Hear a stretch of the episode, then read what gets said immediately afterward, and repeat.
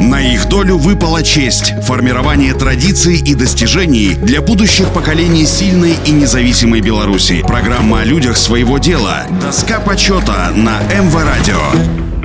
Всем доброго дня, у микрофона Василий Данилов. Татьяна Васильевна Бирич родилась в деревне Ложница Борисовского района. Окончила четырехгодичную народную школу и три группы школы второй ступени. Затем три года работала в Ложнице учительницей начальных классов. Татьяна Васильевна училась также на педагогических курсах в Борисове и окончила медицинский факультет БГУ в Минске. По окончании учебы стала работать ординатором клиники глазных болезней БГУ. Одновременно занималась в Институте аспирантуры Академии наук БССР. Татьяна Васильевна Бирич вела научные научной работы в области лечения заболеваний и болезней глаз применением кислорода. Овладела методами трансплантации тканей в офтальмологии, пластику век, филатовским кожным стеблем, перфорированными лоскутами кожи и лоскутом слизистой оболочки губы. Работала над проблемами кератопластики. Впервые в Советском Союзе применила метод низкотемпературного воздействия при заболевании глаз. Под руководством Татьяны Васильевны выполнено три докторских и 32 кандидатских диссертации. Участвовала в подготовке и проведении семи республиканских республиканских научных съездов и конференций.